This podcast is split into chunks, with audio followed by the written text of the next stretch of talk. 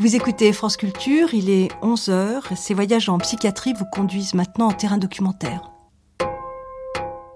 Donc les mamans en fait, qui arrivent rentrent soit par ici, soit si vous voulez, on va faire le tour.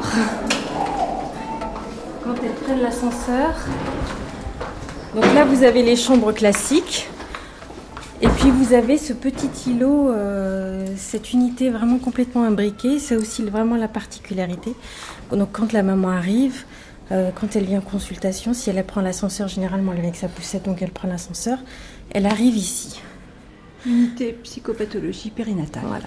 L'avantage euh, pour la maman euh, qui vient dans ce service, c'est qu'elle rentre dans une maternité avec son enfant et on ne sait pas où elle va. C'est-à-dire qu'elle peut très bien venir en consultation voir son gynéco, voir son pédiatre pour son enfant, enfin une consultation classique, ou venir voir une maman qui vient d'accoucher, enfin une amie à elle. On ne sait pas forcément qu'elle vient dans cette unité de psychopathologie, donc ce n'est pas clairement identifié, ce qui est confortable aussi pour la maman. Elle vient pas dans un service de psychiatrie euh, répertorié comme tel. Voilà.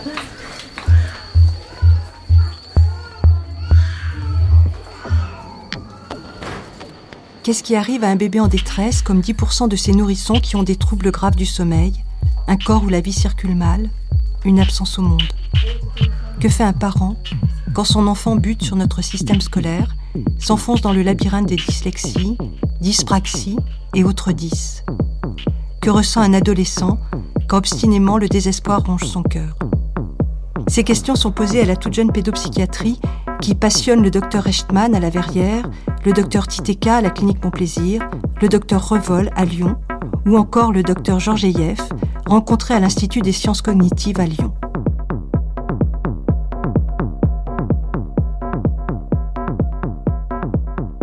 La pédopsychiatrie, c'est la psychiatrie de l'enfant et de l'adolescent, euh, de la naissance euh, jusqu'au début de l'âge adulte. Euh, c'est une psychiatrie qui euh, ça s'intéresse autant à la famille qu'à l'enfant ou qu'à l'adolescent. C'est une, une pratique, un champ euh, assez large qui s'intéresse à la psychopathologie, mais aussi, euh, on dirait de façon, de façon plus large, au développement. En sachant que le développement ne s'arrête pas forcément à l'adolescence, mais que c'est bien entre la naissance et l'adolescence que la question du développement est la plus sensible, en tout cas la plus apparente. Voilà. Alors si on commence par le début, euh, qu'est-ce qui se passe depuis la naissance euh, euh, dans, le, mental humain? Vous avez deux sources de, de, connaissances qui concourent à se représenter ce qui se passe dans l'esprit des bébés. traditionnellement, la psychanalyse, qui imagine, qui postule chez l'enfant, mais même chez le tout petit, des formes de représentation, des formes de vie affective, un inconscient ou des inconscients, des mouvements pulsionnels, etc. etc. et tout ça est venu euh, se compléter, alors le mariage n'est pas forcément facile, par tout un deuxième courant de compréhension ou d'hypothèse sur le psychisme humain à l'origine, qui lui euh, relève de ce qu'on peut appeler la psychologie développementale. Alors là, on est dans le champ des neurosciences cognitives, des sciences cognitives, de la psychologie du développement. Alors actuellement, on a ces deux grands courants qui coexistent, qui disent pas la même chose. Ce qu'il y a de commun entre ces deux grands courants, le plus ancien et le plus nouveau, c'est que tous les deux postulent une vie mentale très précoce. Par contre, si on regarde maintenant les contenus, on s'aperçoit que les deux champs théoriques ont à la fois des méthodes et donc des hypothèses, des conceptions assez éloignées. Pour prendre un exemple très simple, dans la théorie freudienne classique, on suppose, hein, c'est ce que Freud suppose par hypothèse, que le bébé au départ est un bébé qui est enfermé dans ce qu'on appelle le narcissisme primaire, qui est essentiellement aux prises avec un fonctionnement hallucinatoire et avec une vie psychique interne et qui va petit à petit s'ouvrir sur le monde, découvrir le monde et substituer la perception du monde à un fonctionnement hallucinatoire. D'une certaine manière, les maintenant si on bascule du côté des sciences du développement récentes, depuis les années 80, elle nous montre quelque chose de complètement différent. Elle nous montre un bébé qui est au contraire, dès la naissance, totalement branché, ouvert sur le monde extérieur, sur la mère, sur l'autre. Un bébé d'emblée intersubjectif, hyper attentif aux signaux importants pour lui dans, le monde environnant. Hein.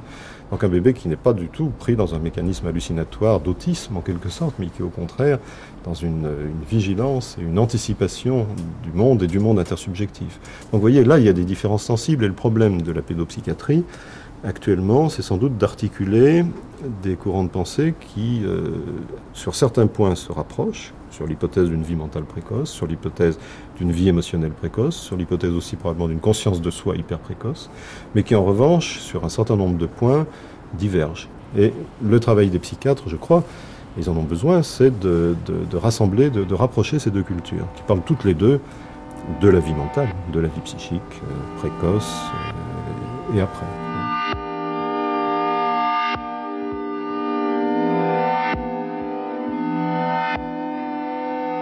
Dans le grand parc de la Verrière, à quelques kilomètres de Paris, des adolescents sont enfermés au sens strict dans une maison de verre où nous conduit le docteur Rechtman, responsable de cette unité. Culture. C'est pas la CDSL. C'est d'une radio. Ah, je viens chanter, avant je rigole.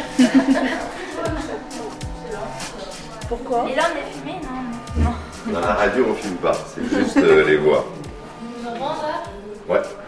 C'est direct Maman, je t'aime Oh la honte La fille, c'est la femme ah, Je t'aime Il y a beaucoup de filles alors apparemment Il y a que Nous, ce qu'on essaye de faire ici, c'est euh, bah, d'apporter des réponses cliniques à un certain nombre de souffrances propres à cet âge euh, qui vont avoir une, une, façon de s'exprimer spécifique du fait de l'âge et de la psychopathologie, on en dira quelques mots si vous, si vous le souhaitez, en essayant aussi de les psychiatriser le moins possible, c'est-à-dire de ne pas les entraîner dans une carrière psychiatrique, parce que ça existe, hein, ces choses-là. Euh, la psychiatrie reste un, un, un univers non pas d'enfermement, mais peut-être très protecteur par rapport à certaines difficultés qu'on peut rencontrer à l'extérieur et qui euh, offre un certain nombre de perspectives, euh, de passer de la psychiatrie de l'enfant à la psychiatrie de l'adolescent, à la psychiatrie de l'adulte, puis à la, psychiatrie du sujet âgé. On peut avoir comme ça des parcours de vie dans un univers où, où au fond, euh, on peut se demander euh, qu'est-ce qu'il en est des individus qui vont le traverser. En fait, au début, on a une semaine d'isolation où on est coupé, on peut même pas voir nos parents, rien. Et pas, le, pas le roulette ni au coup de téléphone. Et après la semaine d'isolation, on a une visite, on voit nos parents, donc là on leur saute dans les bras et qu'on prenne rien. généralement on vient un peu euh, parce qu'on n'est pas bien, on est dans un état c'est bon, et voilà. Mais maintenant, après, quand on prend conscience de, quand on prend conscience de notre état du début, vraiment, euh, c'est ça stresse d'être ici parce qu'on se dit mince, on est encore à l'hôpital alors qu'on a l'impression d'être guéri et d'aller bien. Quoi. Et bon, voilà. On patiente, on reste patient, on pète notre cap chacun, chacune notre tour, mais bon, ça passe quand même. Vous vous aidez les unes les autres? Ouais, beaucoup. En fait, on, a, on est toutes différentes, on a tout un truc, mais c'est pas, c'est pas une jambe cassée, c'est, c'est à l'intérieur de la tête et c'est encore plus dur, quoi c'est encore plus dur de penser, c'est plus dur de penser que de faire un match de tennis. Quoi. Ça devient dingue, mais parce qu'on a une tête comme ça en fin de journée, parce qu'on a trop réfléchi. Quoi. On a 15 lits d'hospitalisation, ce qui est un, chiffre tout à fait raisonnable par rapport à la population. C'est une unité intersectorielle, tout le sud du département des Yvelines. Le nombre de patients dans l'année oscille entre 80 et 100 selon, selon les, les années. Les durées de séjour sont en fait très variables parce que c'est une unité intersectorisée, donc il y a des jeunes qui ne restent pas longtemps, puis des, des, des, adolescents qui ont besoin de soins de longue durée et qui peuvent rester très longtemps. Donc la moyenne, c'est un mois, ça peut être Plus d'un an, par exemple? Bien sûr, ça peut être plus d'un an. Euh, il y a des adolescents qu'on suit depuis le début. Alors ils ne sont pas hospitalisés en permanence, mais ils reviennent euh, très souvent. Donc voilà comment euh, se, se, se, se, font les, un peu les, les, les files actives. On a plus de filles que de garçons pour des raisons qui mériteraient euh, sans doute des, des, études épidémiologiques plus poussées, des raisons sociales qui sont aussi euh, plus faciles à, saisir, c'est que les, les, les, troubles des jeunes filles sont finalement plus euh, visibles dans le registre de la santé mentale que les troubles des garçons. ne serait-ce que parce que les, jeunes filles auront plus tendance à se faire du mal, soit par les troubles des conduites alimentaires, soit par les automutilations, soit par les tentatives de suicide, que les garçons qui vont plutôt avoir tendance à exprimer cela dans des conduites à risque, dans des conduites euh, soi-disant délinquante ou psychopathique et que finalement on va mettre beaucoup beaucoup de temps avant de se rendre compte euh, qu'il pourrait y avoir un trouble psychiatrique euh, derrière.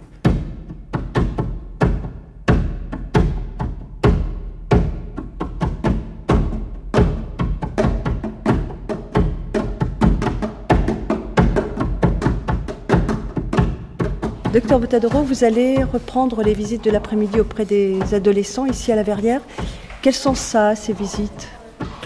Bah, Disons que le sens, c'est justement de donner du sens à, des choses très pratiques, comme euh, des décisions qui se concernent le traitement, mais surtout, c'est vrai, celle du vendredi particulièrement par rapport aux permissions, où les, patients demandent d'aller en permission. Et donc se joue euh, la question de leur, euh, leur projet de soins, des relations avec les, parents, avec l'extérieur, les amis, etc. Et, euh, et donc des, contraintes qui sont inhérentes à, un, au projet de soins, les soucis de, sécurité aussi pour, pour chacun, et puis le, désir et, des patients qui est parfois un désir assez, assez ambivalent, assez contradictoire. Euh, de savoir euh, si euh, veulent aller voir leurs parents, combien de temps, s'ils veulent voir leurs amis. Donc c'est le moment où on va essayer de, on va mettre un petit peu ça en scène autour d'une négociation de ces permissions et dans, l'objectif, pour nous, tout du moins, au-delà de, de savoir s'ils vont passer une journée ou deux, ou un soir, ou, juste un après-midi, c'est de savoir un petit peu, d'essayer de, de, faire émerger un petit peu une problématique, en tout cas, qu'ils mettent là dans leur demande, hein, qui apparaît dans leur demande. C'est ça un petit peu l'enjeu pour nous. On y arrive plus ou moins. Donc, mais c'est un petit peu ce qu'on essaie de faire. Il vous arrive de dire non Il y a des moments où c'est périlleux de rentrer dans sa famille alors c'est pas tellement période de rentrer dans sa famille, mais euh, disons que parfois euh, ils n'ont pas tellement envie d'y aller, mais ils ont l'impression des parents et euh, donc qu'ils n'arrivent pas à dire non, donc ils nous laissent entendre qu'ils n'ont pas tellement envie d'y aller, mais ils savent pas très bien comment dire non aux parents. Donc à ce moment-là, c'est nous qui posons le non disons, en essayant de les soulager là, euh, et, on le voit de toute façon. De toute façon, quand on, ce qui est sûr, c'est que on n'est jamais euh, totalement persuadé ou totalement certain de, que, notre, intervention, notre réponse va, va avoir un effet, disons, de soulagement. Et de toute façon, on le voit. C'est-à-dire si dans la, minute qui suit, dans l'heure qui suit, on s'est trompé, euh, il y a tout de suite une réaction qui nous permet de reprendre après, un peu plus tard, euh, cette négociation et de revoir un petit peu nos positions, mais en même temps, en en profitant pour en faire un commentaire. Vous avez combien de jeunes à voir là? Je sais pas, mais je crois qu'on en a encore euh, pas mal, une dizaine, je crois. On vous laisse y aller. Merci.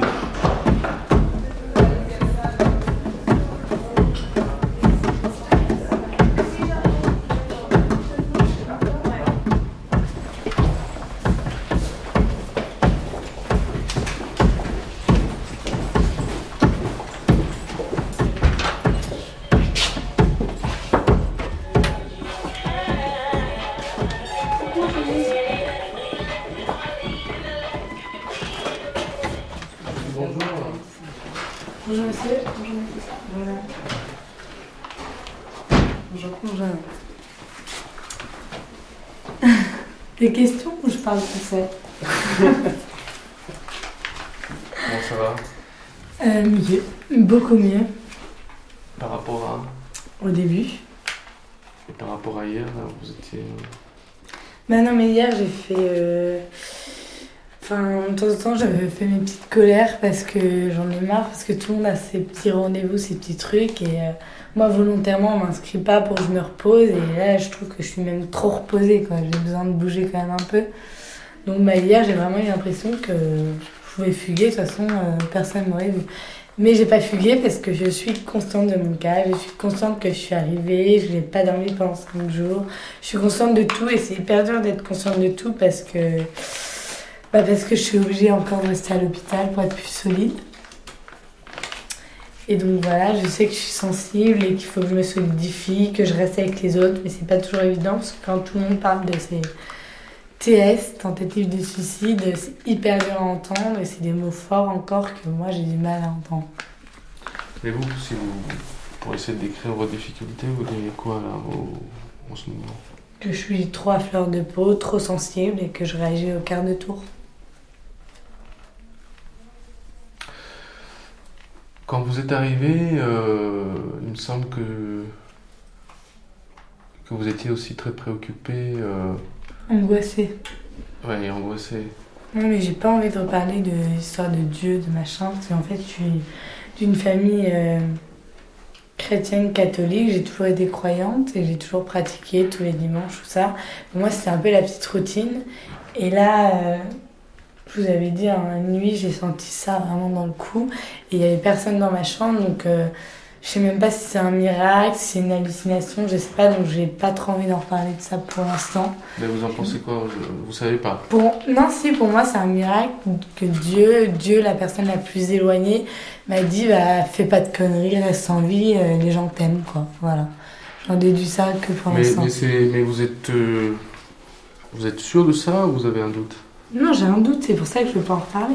D'accord. Vous avez vu vos parents récemment? Ouais. Comment ils prennent ça bah, ils sont...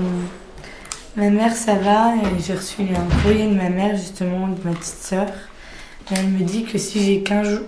en fait, j'aimerais euh, ce week-end avoir samedi et dimanche pour passer une nuit. Et ma mère m'a dit si jamais t'as qu'un seul jour, prends le samedi parce que le dimanche mon père part au Japon. Donc en fait j'ai le même caractère que mon père, sauf que lui, bon, maintenant il est adulte et je le vois jamais, enfin je le vois très peu quoi. Il part trois jours, il revient 15 jours, il repart 15 jours, il fait que ça, que ça, que ça. Donc euh, ce week-end, moi j'aimerais bien avoir samedi, dimanche et le début du lundi, vu que c'est férié, pouvoir rentrer vers 15h ou quelque chose comme ça plus tôt euh, si me sens mal. Mais euh, j'aimerais vraiment avoir trois jours et vous faites une exception pour une fois parce que ça fait quand même. Aujourd'hui, ça fait trois semaines que je suis là donc. Mais j'ai pas compris, vos parents, comment ils prennent l'hospitalisation ils... Bah, ils, gèrent Oui, ils gèrent, mais ils sont quand même anxieux de savoir ce que je fais ici, ce qui se passe ici, ils ont trop de questions, quoi. Vous êtes un peu sous pression alors de... Oui, voilà. Bah, de voir mon père un peu bouleversé en partant de l'entretien. Euh, il a posé juste une question en disant Mais vous parlez en jours, en semaines, en mois, en années vous sortir Oui, parce qu'il aime pas me savoir mal, quoi voilà, donc j'aimerais bien revenir le lundi à 15h et partir le matin à 9h le samedi. Ce qui avait été convenu, il y avait un truc déjà, non? On avait convenu une permission donc euh, samedi, dimanche, effectivement avec la nuit à la maison, avec la possibilité de revenir avant si ça allait pas. On n'avait pas parlé du lundi. Peut-être qu'on peut prévoir samedi, dimanche et puis euh, une permission de journée lundi. D'accord. Tout s'est bien passé. Oui.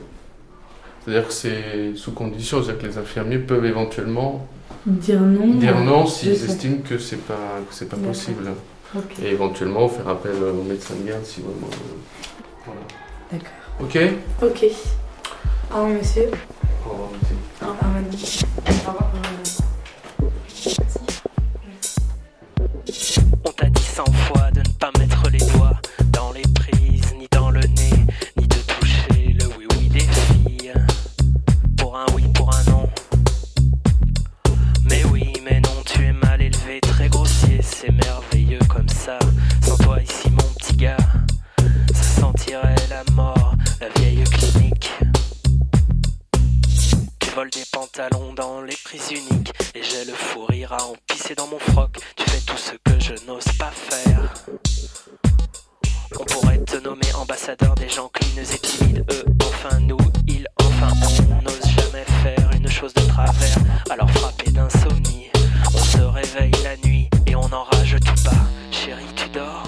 deux types d'adolescents qu'on ne va pas accueillir ici.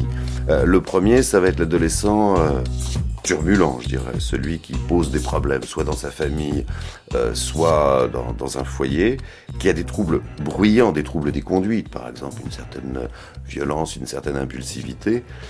S'il n'y a pas de pathologie psychiatrique sous-jacente, c'est-à-dire s'il n'y a pas un vrai problème clinique médical, je dirais, on ne le prendra pas. Alors, pourquoi on ne le prendra pas?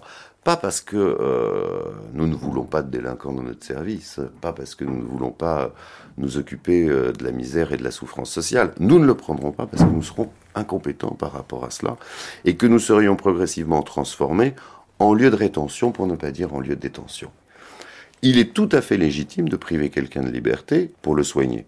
Par exemple, vous vous cassez la jambe, on vous met un plâtre, vous êtes privé de liberté. 45 jours de plâtre, c'est quand même une contrainte parfois très pénible. Si la jambe est cassée. Mais si la jambe n'est pas cassée, et qu'on vous met un plâtre, là par contre, c'est quelque chose d'extrêmement dangereux et tout à fait euh, interdit, mais par rapport auquel il n'y a pas de voie de recours. Vous ne pouvez pas aller voir un juge en disant mais ma jambe n'est pas cassée, j'ai un plâtre. Eh bien c'est pareil en psychiatrie.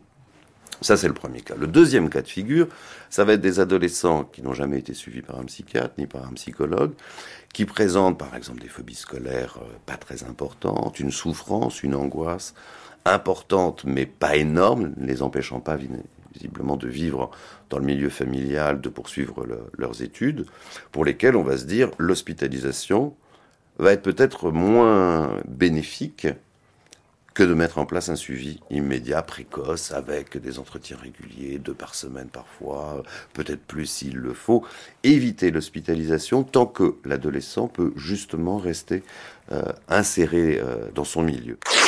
Non, je m'enrage, ou plutôt je m'arrange, je me dérange tout seul, ça finit par du psychosomatique, du narcoleptique, voire, voire alcoolique. Ça finit comme ça, de toujours se la fermer, refoulé, de toujours s'écraser, timide et bien élevé, non les gens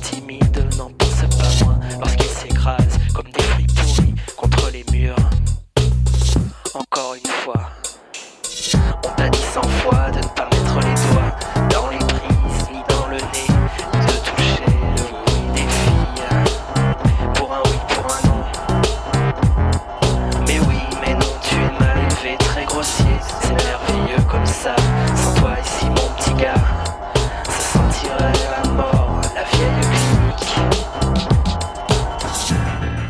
Dictée zéro, géographie lointaine, mathématiques inconsistantes. Le chemin de l'école est parfois pavé de phobies naissantes qui conduisent certains jeunes élèves dans l'unité de neuropsychiatrie de l'enfant, numéro 502, à Lyon. Le docteur Olivier Revol a apporté dans ce centre de référence pour les troubles de l'apprentissage des techniques de dépistage apprises au Canada. Monsieur et madame, vous êtes ici avec votre petit garçon dans le service du docteur Revol. Qu'est-ce qui vous conduit ici en fait? Une longue recherche pour aider notre enfant euh, à comprendre pourquoi ça n'allait pas au niveau de l'école et en particulier au niveau de la lecture. Des difficultés de lecture à l'origine de CP. Hmm. Il avait quel âge à ce moment-là? Bah, CP, 6 ans. 6 ans, 6 ans, 6, 7 ans quoi. Mm. Mm. Difficulté glo globale quoi, au niveau de l'école, euh, remise en cause euh, de son travail par les, par les institutrices. Euh, même dès la maternelle, on a eu des difficultés. Que apprendre à écrire et à lire son nom, c'est maintenant dès la maternelle. Quoi. Donc... Il avait déjà du mal, il écrivait mal, enfin tout ce qui passait par l'écrit, la lecture et l'écrit, c'était pour lui une souffrance, il avait beaucoup de mal, à... il n'arrivait pas à dépasser ça. Et c'était un parcours du combattant pour nous de... D'arriver là. D'arriver là. Parce qu'on est passé par les structures classiques, euh, le CMP, euh, notamment, euh, donc centres centre médico-psychologiques, qui eux ont une vision euh, purement psychologique, comme le terme l'indique. Hein, et ah non, justement, médico-psychologique, nous on pensait que c'était une référence voilà, très large. Ils ont barré médical et ils ont gardé que psychologique et c'était tout, tout ce qu'ils proposaient. Et ça a duré quand même pendant deux ans. C'était un, un, travail psychologique. Euh, enfin, au départ, c'était surtout un travail d'orthophonie. Euh, mais très vite, euh, ils nous ont dit ouais, mais il faut peut-être faire une thérapie familiale parce qu'on n'avance pas beaucoup, il n'y a pas beaucoup de résultats. Et ça... Chose qui était d'accord. Nous étions d'accord, il n'y avait pas de résultats. Donc on est allé voir un psycho dans le privé et tout ça. Jusqu'à ce que, effectivement, une personne, une amie qui est to be, euh, dise Mais j'ai fait la même chose que vous, j'ai fait six ans de thérapie familiale, votre enfant me fait vraiment penser à mon petit dernier, vous devriez voir s'il n'y a pas de déficit attentionnel. Et, là, on a eu un, bilan euh, qui, était, pour nous une, une révélation. Parce qu'on s'est rendu compte qu'il n'était pas bête, on s'est rendu compte qu'il avait des capacités, mais qu'il avait des difficultés spécifiques. Et que c'était cette prise en compte-là qui, était euh, qui était importante. Et dans notre cas, c'est. Bon, euh, nous, enfin bon, c'est pas c'est pas notre premier enfant et on ne croyait pas, c'est-à-dire on pouvait dire mais il met deux heures à faire ses devoirs, il est vraiment appliqué, mm. il oublie tout le lendemain, mais il a travaillé pendant deux heures et Joachim était traité de paresseux et continue à être traité de paresseux s'il oublie, c'est-à-dire on va accorder aucune foi dans ce qu'on dit. Dans les parents. Dans les parents. Dans les parents, dans l'enfant, c'est zéro. C'est non, la maîtresse a dit que tu es flemmard. Joachim va dire bah oui, je suis paresseux, mais on va pas dire bah il y a peut-être autre chose. Ça c'est exclu. Donc euh, très vite, le gamin est complètement cassé quoi. Il arrive à dire je suis, je suis nul. Il le dit, hein, mais je suis nul.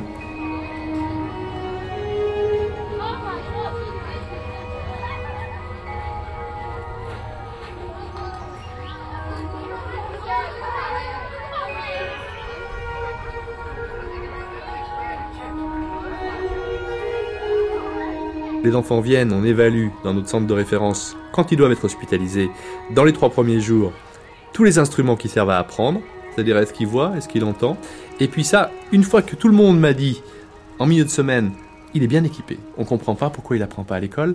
Il n'est pas 10, il est intelligent, il voit bien, il entend bien, son équipement neurologique est parfait, et pourtant il n'apprend pas. Alors on ouvre un deuxième tiroir qui consiste à dire peut-être qu'il est bien équipé, mais que ces compétences-là, il ne peut pas s'en servir. Et pourquoi pourrait-il pas s'en servir? Bah, Tout simplement parce qu'elles sont engluées dans quelque chose, engluées dans la déprime, engluées dans les tocs, engluées dans un truc un peu particulier qu'on essaie de développer actuellement, qu'on appelle la disharmonie. en gros, c'est des enfants qui sont, ils sont pas dans la psychose. On communique avec eux, très bien, quand on les appelle. Mais quand je suis derrière mon bureau et que je parle à la maman, eux, ils sont là dans la caisse à jouets et ils jouent, mais ils jouent, on a l'impression qu'ils vivent dans leur imaginaire et avec des termes d'une crudité incroyable. C'est-à-dire que les Playmobil, ils vont leur arracher la tête, ils vont leur couper, leur couper un bras. Euh, ils, ils font pas la, limite entre le, le, fantasme et la réalité, entre l'imaginaire et la réalité. Et ceux-là ont des préoccupations en permanence, souvent très anxieuses, qui ne leur permettent pas d'utiliser des compétences qui sont le plus souvent normales. Alors, docteur Revol, vous, vous avez dressé un portrait finalement de plusieurs chemins euh, sur lesquels peut se trouver un enfant. Euh, quelles sont vos réponses après quand, euh, quand vous avez pu repérer quel est le trouble qui est là? Alors, les réponses sont forcément multimodales, c'est-à-dire que on a exploré l'enfant sur le plan médical et peut-être qu'on a déjà trouvé des petites choses qui méritent d'être corrigées. Je suis assez étonné actuellement parce que bon, ça a été la mode, parce que les Parisiens en ont beaucoup parlé, du nombre d'enfants qui ont un déficit d'attention et une hyperactivité qui ont un déficit en fer. Donc on commence par traiter, tout simplement, par une supplémentation en fer. Ensuite, eh bien, euh, lorsqu'on a mis en évidence des problèmes purement instrumentaux, c'est-à-dire certains outils qui lui manquent ou qui ne sont pas tout à fait adéquats pour apprendre, eh bien, on va s'assurer que les rééducations adaptées ont été mises en place. Si elles ne le sont pas, on le fait. Je prends l'exemple d'un enfant euh, dysorthographique qui est passé peut-être inaperçu. Eh bien, on va s'assurer qu'il aura une bonne rééducation orthophonique. Ça, c'est le, premier outil. Maintenant, si on s'aperçoit que il n'a pas vraiment de problèmes instrumentaux, mais que c'est beaucoup plus psychologique, ses difficultés, c'est-à-dire que ses préoccupations euh, grignotent l'espace psychique et ne laissent plus de place pour les apprentissages. On va l'orienter plutôt vers une psychologue qui va l'aider dans des consultations hebdomadaires ou, deux fois par mois à évacuer ces, soucis, ces, moments d'angoisse qui viennent prendre la place des apprentissages. Et puis dans certains cas, eh bien, on va sérieusement conseiller aux parents de proposer le traitement médicamenteux pour l'attention, la ritaline, lorsqu'on pense que le déficit d'attention qui euh, va, le gêner cette année, l'année d'après, peut-être plusieurs années, et qu'il est vraiment indispensable de prouver aux enseignants que c'est pas un enfant mal élevé, que c'est pas un enfant déficient, mais que c'est un enfant qui a un déficit d'attention, et qu'une fois qu'on aura traité ce déficit d'attention, on va avoir un autre enfant. Et ça, c'est extrêmement euh, fréquent est magique le résultat. C'est-à-dire que c'est l'effet on-off. On donne ce médicament et le jour où l'enfant a le médicament, il tient assis sur sa chaise. Quand son copain fait bouger son crayon à côté de lui, il va pas tourner la tête vers le copain, il va continuer à écouter l'enseignant. Il va pas oublier sa trousse ou son cahier du jour. Il va pas oublier de noter ce que dit le maître. Dès le soir même, le, progrès est majeur. Donc, on a un certain nombre de, possibilités comme ça, immédiat, immédiates de prise en charge. Et puis, on ne s'arrête pas là. C'est-à-dire qu'on pense qu'il faut aussi que les rapports de l'enfant avec son environnement soient modifiés, quelle que soit la cause. Si l'enfant a fait la preuve qu'il avait un problème 10, eh bien, on va donner à l'enseignant ou au prof principal, s'il est au collège ou au lycée, une liste de conseils qu'on appelle des aménagements pédagogiques. C'est très simple. Euh, s'il est au primaire et qu'on a fait la preuve d'une dyslexie qui était passée inaperçue, on va dire arrêtez de le faire lire à voix haute devant tout le monde, parce que les autres vont le prendre pour un enfant déficient, en tout cas un enfant qu'il n'est pas. S'il bouge beaucoup en classe parce qu'il a un problème d'attention, on va rappeler à l'enseignant que le mettre au fond, parce que effectivement c'est la première, euh, euh, la première envie de le mettre à la distance parce qu'il perturbe la classe, eh bien ça va aggraver le tableau. Alors que si on le met tout simplement devant lui, que l'enseignant le regarde quand il donne une consigne orale, parce qu'on sait que la, mémoire auditivo-verbale est pas bonne chez ces enfants-là. C'est-à-dire que la, la, la, consigne donnée à la cantonade, eh ben, lui va l'oublier. Et il oubliera de faire ce que le maître a demandé. Par contre, s'il est devant et qu'on le regarde dans les yeux, ça marche. On sait qu'il a besoin de bouger, lui. S'il y en a un qui doit aller chercher les craies ou aller voir le directeur, lui amener un carnet au directeur, c'est à lui de le faire. Bon, bref, un certain nombre de conseils comme ça qui sont euh, fondamentaux.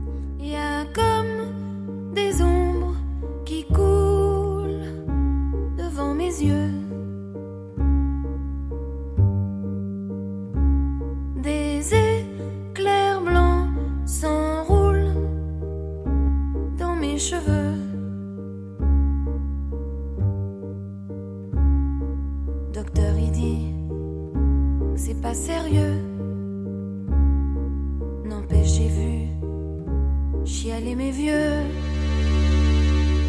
Je sais très bien, j'ai l'air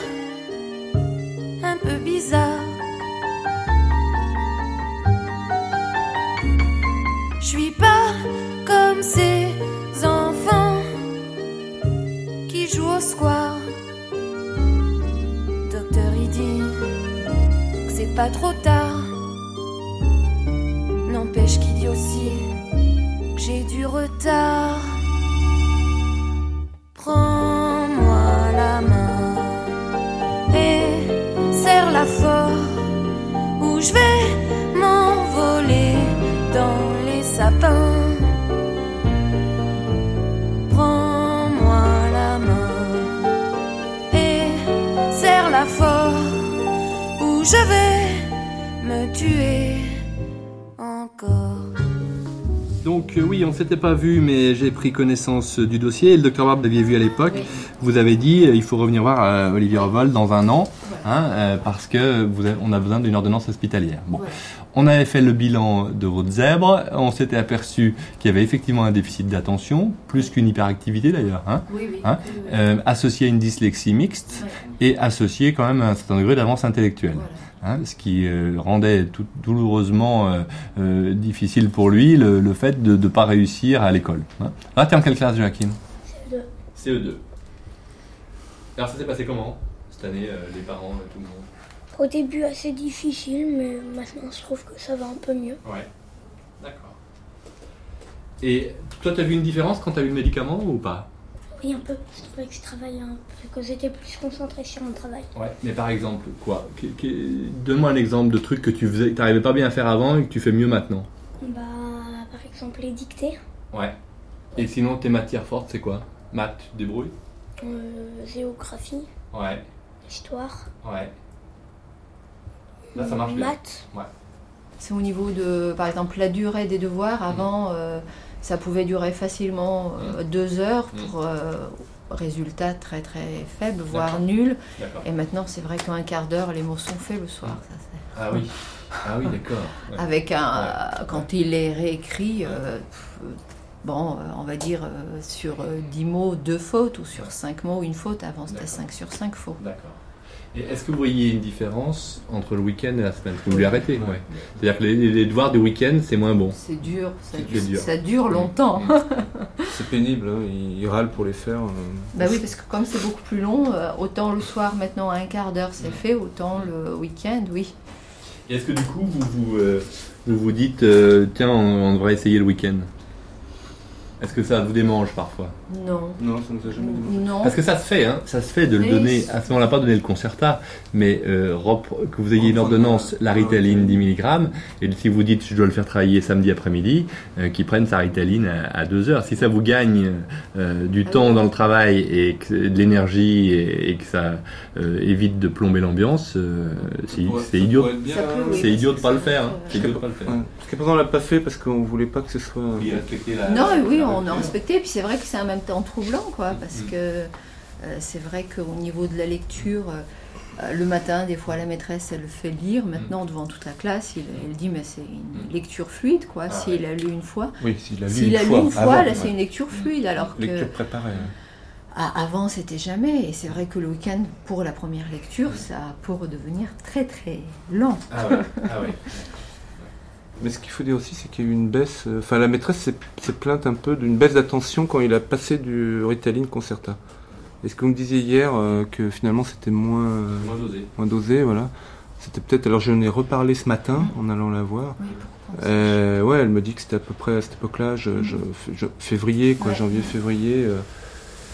Euh, Le parce problème, c'est que le Concerta 36 est un peu trop dosé pour lui, pour son poids. Mais maintenant, on a, une truc, on a un truc intermédiaire qui n'existait pas l'année dernière, Ah ouais. qui s'appelle la Ritaline LP 20 mg. Et qui correspondrait exactement à ça, qui est l'intermédiaire entre. Donc c'est de la Ritaline aussi, c'est la même molécule. Parce que c'est le laboratoire qui faisait Ritaline, qui du coup, euh, comme c'est un autre laboratoire qui a fait le Concerta, donc qui a fait, le- qui a fait ce médicament-là. hein. Donc euh, les, c'est aussi bien les uns que les autres, si ce n'est que ben, c'est des dosages intermédiaires. hein. Donc on, on va essayer là la Ritaline LP, les, les 15 jours qui restent là, comme ça vous, me- vous me direz, euh, vous me passez un petit courrier ou un mail ou un, ou un mot pour me dire ce qu'il en est et qu'on voit lequel il préfère, lequel, avec lequel tu te sens le mieux et on attaque l'année prochaine avec ça. Mais dès qu'on pourra arrêter, tu l'arrêteras. Tu fais du sport? Tu fais quoi? Euh, du bicross Ouais. Et du taekwondo. D'accord. Débrouille bien encore, encore, tout ça Il est bien coordonné en taekwondo Ouais, ça, ça, ça s'améliore, disons. hein. Pendant le vélo, ça a été un peu difficile au départ. Maintenant, oui. Pendant les, les quelques années, il avait un peu de mal à garder le cap et l'équilibre. Et puis voilà. Là, depuis un an, hein, euh, il a fait quand même. euh, déjà l'année dernière, c'était encore un peu limite. Mais cette année, il a bien, bien fait des progrès. ouais. Alors, je sais pas si c'est lié non plus euh, au traitement, mais ça l'a bien amélioré quand même. Bah, c'est possible. Mm. Et surtout la confiance en lui. La confiance, ouais, je crois que c'est ça le, le maître Pas des, moments, des- pas de moments dépressifs Non. Non? Disons, il est encore stressé, hein, ça c'est Ouais. clair. Oui, il est hein. stressé. Il, est, il est stressé. Il, peut, il peut lui arriver d'avoir mal au ventre. Mm. Quand il s'agit de faire les devoirs, des choses comme ça, oui, il se plaint de mal de ventre. Souvent. hein. Euh, C'est vrai que oui, il est, il est encore stressé parce que bah, parce que c'est vrai que euh, voilà, même si la maîtresse reconnaît qu'il a fait beaucoup de progrès et tout, elle va quand même euh, tenir un discours face à nous et puis après elle va le convoquer pour lui dire en tête à tête, oui, mais tu sais que c'est l'écrit qui compte. Donc il y a toujours un jeu de pouvoir. euh, Mais t'es stressé par rapport à l'école. Et quand il est en vacances, il est plus stressé du tout. Euh, moi. Sûr? Les parents? Bah, disons, oh, pendant les vacances, quand même, on essaye de maintenir le cap lecture. Mm. Donc c'est vrai qu'il n'aime pas trop. même, Et non, mais la lecture, c'est vrai que ça a été, euh, ça a été vraiment. Enfin, disons, nous, on a l'expérience où il a été suivi par le CMP deux ans avant, Ouais. et ils n'avaient même pas diagnostiqué qu'il était dyslexique. Quoi. Ah ouais, le, le CMP, c'était une catastrophe. Faut leur dire là-bas. Eh ben, on leur a dit. Non, mais aux journalistes. Parce que c'est vraiment ça l'intérêt aussi d'avoir un bilan systématique. Et euh, bah, ça correspond exactement à ce que je leur disais ce matin dans l'interview avant c'est que les enfants qui ont comme ça un profil de précoce, on, on passe à côté. On- ça masque, ils arrivent à masquer leurs troubles spécifiques. Et la- Et l'avance intellectuelle masque le, le trouble d'attention et masque la dyslexie. Et en même temps, la dyslexie et les troubles d'attention masquent l'intelligence. Donc on dit, bah, c'est un gamin, il pourrait faire mieux. Quoi. Oui, Mais, c'est ça, hein, voilà. Il se force pas, quand tu veux, tu peux, etc. Et donc au bout d'un moment, le gamin, il pète les plombs. hein. Et quand, quand on a mis un nom sur tout, bah, ça change tout. hein. Bon, ok, bah, je vais voir la vedette euh, tout seul. hein. et puis je vais te faire un petit peu lire, écrire, et puis tu vas dire un petit peu comment tu sens les choses. Et puis on refait le point ensemble après. hein. D'accord? Je vous laisse aller éventuellement là-bas, tous ensemble? Ok, je vais le voir seul, je vais lui demander des choses un peu perso. Et puis après, peut-être s'il veut vous parler. euh, À tout à l'heure, Joachim. Tout à l'heure. Maman vient quelquefois me dire bonjour. Elle m'emmène par le bras jouer dans la cour. Docteur, il dit pas trop longtemps. Faut lui donner. On a réglé le problème de la souffrance physique chez l'enfant. Dieu merci d'ailleurs. Le moindre enfant qui rentre dans notre service n'aura pas mal du premier jour au dernier jour, y compris pour la prise de sang. Parce qu'avec une prise de sang maintenant à l'hôpital, eh bien les parents viennent, ils ont déjà mis un patch sur, sur la veine, sur la peau, qui anesthésie, et même la prise de sang ne doit pas être douloureuse. Donc je trouve que le fait qu'on ait réglé le problème de la douleur physique, c'est énorme et ça, ça rend l'hôpital encore plus humain. Mais on a complètement laissé de côté la souffrance psychique. Et le nombre d'enfants de 6, 7, 8 ans déprimés, je, pense à un enfant qui, qui pleurait toutes les larmes de son corps après la séparation de ses parents, qui, qui me disait mais reprends-moi tous mes cadeaux de Noël, mais rends-moi mes parents ensemble, etc. Et qui me disait mais tu te rends pas compte, quand je pense à eux, c'est comme si on me tordait le cerveau. Et ce gamin n'avait absolument plus goût à quoi que ce soit, ni à travailler, ni à jouer au foot, ni à regarder la télé. Et on se dit, une telle souffrance, est-ce qu'on a le droit de la laisser comme ça? Alors comme telle, en attendant que la psychothérapie marche, mais la psychothérapie lui faudra plusieurs semaines, plusieurs mois, alors qu'on sait qu'on a des psychotropes qui font que en dix jours, ce gamin va retrouver le sourire, va retrouver l'élan vital, même si c'est artificiel. Et c'est ce qui se passe. C'est ce qui se passe. D'ailleurs, ce gamin, je l'ai traité. Et au bout de dix jours, il avait à nouveau le, le, regard, le regard brillant. Lui qui voulait pas aller en thérapie parce qu'il disait mais ça ne sert à rien. Maintenant, il veut y aller tout le temps parce qu'il dit j'ai tellement de choses à apprendre, j'ai tellement de choses à lui dire. Donc je crois que s'opposer d'emblée au psychotrope chez l'enfant, sans discussion possible, c'est une faute. Et c'est oublier quand même que notre mission de médecin, c'est avant tout de soulager. Docteur Georgieff. La pédopsychiatrie a tendance en France à être divisée en deux grands camps ceux qui n'utilisent pas les médicaments et ceux qui les utilisent. Ceux qui les utilisent sont soit diabolisés, soit se présentent comme des sortes de, héros ou d'avant-gardistes, et puis ceux qui les utilisent pas euh, restent dans un camp euh, beaucoup plus euh, traditionnel. Mais c'est vrai qu'ils peuvent, à juste titre, dire qu'ils font preuve de prudence. Bon. Quand même difficile de concevoir que dans une discipline médicale, on puisse avoir des, différences entre les pratiques aussi fortes. Hein. Je crois que ça ne peut pas résister euh, à l'épreuve du temps. Il est évident que s'il y a de bonnes façons de faire, alors on doit les adopter. Si on a de mauvaises, on doit les écarter, mais je ne pense pas qu'on puisse garder cette espèce d'extraordinaire de, euh, latitude hein, de, ne pas, de ne jamais utiliser les antidépresseurs, ou au contraire de les utiliser euh, beaucoup, de ne jamais utiliser les antipsychotiques, ou de les donner très tôt pour des tas de raisons. Bon, il y a quelque chose qui ne va pas. Donc, il faut essayer de comprendre comment fonctionnent ces médicaments, quelle euh, action curative ou, ou, en tout cas thérapeutique ils peuvent avoir dans certains cas, ou pas, et quels sont les effets secondaires à redouter. Alors que là, on navigue entre un moment où on se dit qu'il faut les utiliser et qu'ils ont des résultats, et puis ensuite un grand retour de balancier, on se dit maintenant il y a des, ils rendent suicidaires, il y a des effets secondaires, c'est terrible. Bon, et on bascule sans cesse entre une image positive, vous savez, le médicament, le pharmacon, c'est le, poison en même temps que le remède. Hein. Et euh, on voit le, médicament comme ça présenter successivement ces deux faces. Je crois qu'il faut rentrer dans une, une ère plus rationnelle. Alors moi, je les utilise nécessairement, mais je les utilise avec beaucoup de prudence et je déplore de ne pas pouvoir les utiliser avec des bases scientifiques et des arguments et des connaissances plus, fortes, plus importantes. Je le déplore. Je les utilise à l'adolescence dans des dépressions sévères. Je les utilise exceptionnellement chez l'enfant, puisqu'on parlait des antidépresseurs, plus régulièrement chez l'adolescent. Et quand je les utilise, c'est bien sûr toujours avec une psychothérapie et une prise en charge familiale. C'est-à-dire qu'en fait, le médicament, c'est un allié la psychothérapie. C'est quelque chose qui peut à la fois avoir une action placebo, mais l'action placebo, c'est extrêmement important. On sait que pour les antidépresseurs, c'est une partie importante même de l'action globale. Euh, c'est une façon aussi euh, d'avoir une action objective, mais qui est toujours très difficile à évaluer au regard d'une pratique clinique de quelques cas. Hein. Enfin quand même, on voit bien que dans certains cas, ça apporte euh, une aide.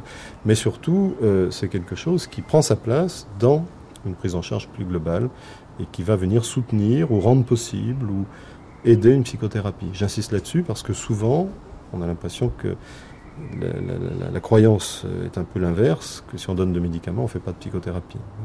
Euh, pas du tout.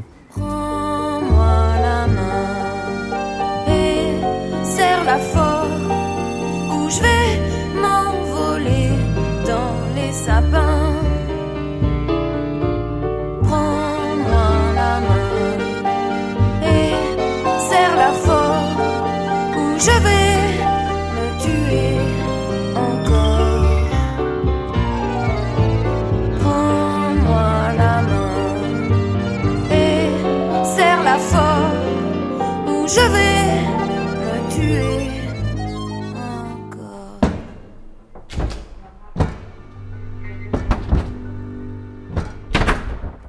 Il a très peu, enfin, il a beaucoup moins confiance dans le monde adulte. Est-ce qu'on peut vraiment l'aider, Ouais. quoi? Parce que c'est vrai que il dit bon, ce matin, on va pas me faire des bilans parce que des bilans, des aides et tout ça.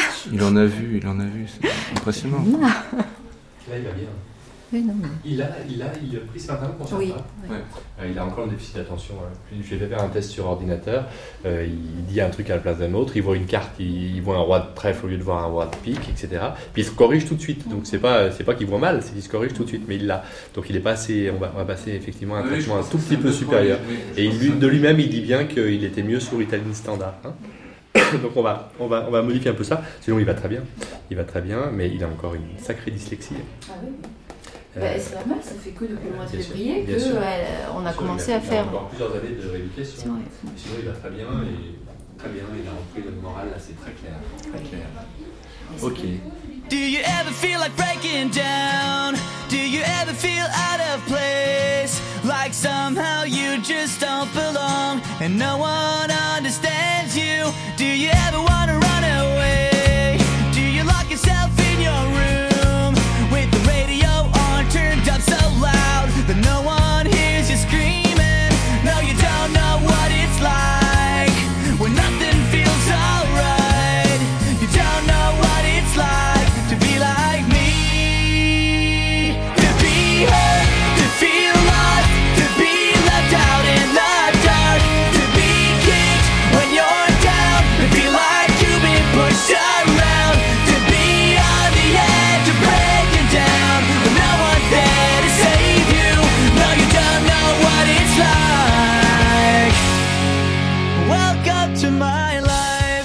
alors, quelle est votre boîte à outils, euh, docteur Reichmann Ben, on n'a pas beaucoup d'outils euh, autres que euh, la parole, les médiations, mais ça en fait quand même beaucoup. Et les médicaments, bien sûr, hein, mais l'essentiel ne repose pas sur, sur les- les médicaments, même s'ils sont indispensables. Ils permettent juste, justement de mettre le reste en place. Tout repose quand même sur une dimension psychothérapique, c'est-à-dire d'essayer euh, d'amener le sujet adolescent, parce que pour moi il y a un sujet adolescent, hein, euh, à à la fois prendre conscience des difficultés qu'il peut euh, rencontrer, de les resituer dans son évolution et finalement de s'en saisir autrement. Alors ça, ça passe bien sûr par les entretiens cliniques qui sont pas les plus simples à réaliser à cet âge-là parce que attendre des processus d'élaboration comme on peut avoir chez l'adulte, c'est parfois plus compliqué, plus, difficile. Euh, ça passe plus volontiers par toute une série de médiations, par le groupe, euh, par la présence constante de soignants, elle, qui, est, qui est constamment présente auprès des adolescents, le groupe, aussi bien le groupe de patients que le groupe de soignants, et de tout cela, bah, faire émerger, hein, ce dont je vous parlais tout à l'heure, une possibilité d'élaboration sur soi qui ne sera pas nécessairement la même que celle qu'un adulte aurait. Même s'ils sont mineurs, c'est-à-dire qu'ils n'ont pas tous les droits qu'un adulte, pour nous, ce sont des adultes. C'est-à-dire que ce sont des sujets qui rencontrent très souvent une, euh, une impossibilité de réaliser leur, leur désir. Au nom du fait que personne ne peut réaliser tous ses désirs, c'est une évidence. Au nom du fait aussi qu'ils appartiennent à une catégorie qui n'a pas tous les droits, même s'ils commencent à avoir tous les devoirs euh, des autres, et qui se trouve d'une certaine manière d'évaluer dans, sa capacité à s'adresser à l'adulte. Nous, nous essayons d'inverser cela. Et de les amener à se situer à cette place-là aussi en leur faisant comprendre que le monde adulte n'est pas un monde de renoncement, ce qu'on dit très souvent aux adolescents. Vous connaissez bien ce qu'il dit aux adolescents, il va falloir apprendre à renoncer à ça, apprendre à renoncer à... Si c'était ça la vie, je pense que tous les adultes euh, ne voudraient pas être adultes. C'est un mensonge. hein. Ça fait partie de tous les mensonges qu'on raconte euh, au groupe que l'on cherche à dominer. Les adolescents sont une catégorie opératoire du, champ social, une catégorie dominée incontestablement par toute une série de discours qui sont des discours euh, souvent bienveillants, mais qui les amènent aussi à, à ne pas avoir véritablement envie de conquérir la place qu'on leur, euh, qu'on leur réserve. Nous essayons un petit peu de déconstruire ces fictions sociales, non pas dans un but rebelle ni encore moins révolutionnaire, mais simplement pour amener le sujet adolescent à se représenter une projection dans l'avenir autre, euh, et notamment autre que celle d'une absence de perspective, d'une absence de liberté ou d'une absence de, de plaisir.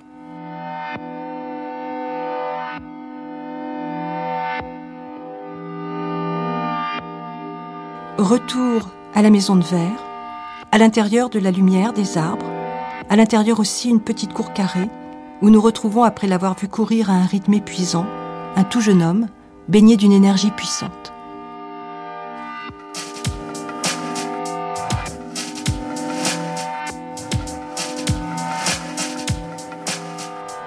Euh, bah alors euh, déjà euh, par rapport à l'intérieur c'est très bien passé parce que tout est par rapport aux symétries. Donc si on se perd la nuit on peut se retrouver parce que c'est balisé par des lumières. On a un interrupteur dans les chambres pour appeler l'infirmier au cas où. C'est des chambres individuelles, quel que soit l'âge de la personne. On est, tout seul, on peut gérer l'allumage soit de la chambre, soit de son lit. On peut apporter autant de bouquins qu'on veut, on peut apporter des bouquins de cours, on peut travailler. Euh, donc ça c'est par rapport à l'intérieur. Ensuite par rapport, excusez-moi, par rapport à l'extérieur, il y a un espèce de petit parc où, euh, parce que moi je fais du rugby, donc euh, je, là je me suis fait une demi-heure de, euh, de course. On peut, bon la musculation ils veulent pas trop, parce qu'ils ont, ils ont peur que qu'un patient pète un câble et que le patient euh, tape avec Avec une haltère, ouais, les autres. Donc euh, par rapport à l'environnement, c'est c'est un jardin à la Versaillaise quoi. C'est un jar- un jardin carré avec des allées, donc c'est super sympa pour pouvoir euh, se balader. Donc ça c'est par rapport à l'extérieur. Euh, par rapport à la cigarette, euh, alors je pense qu'ils, ré- je sais plus, parce que moi je suis arrivé hier, ils, do- ils doivent récupérer les, euh, les paquets. On peut, fumer autant qu'on veut, on peut se filer des clopes entre nous, mais eux ils vérifient bien. Par exemple, moi je fume déroulé, et, euh, et eux ils vérifient bien euh, ce qu'il y a dedans, voir si on met pas du shit, toute l'herbe, des trucs comme ça. Donc ça c'était par rapport à l'ex- à l'extérieur. C'est la première fois que vous venez ici? Oui. Et vous en avez vu La d'autres première et la dernière. Que moi j'avais dit à ma maman, je ne veux pas aller. euh, ça vous dérange si je. Non, non, non, allez-y. Euh, j'avais dit, euh, parce que j'ai fait, on va dire, un, une psychose cannabique. C'est-à-dire que je, fume, je fumais du cannabis et, et il se trouve que j'ai fumé de l'herbe qui devait être trafiquée de Hollande et j'ai dû euh, partir très très loin. Donc je me suis fait embarquer deux fois par les policiers qui ont été très cléments avec moi. Et euh, excusez-moi. Allez-y.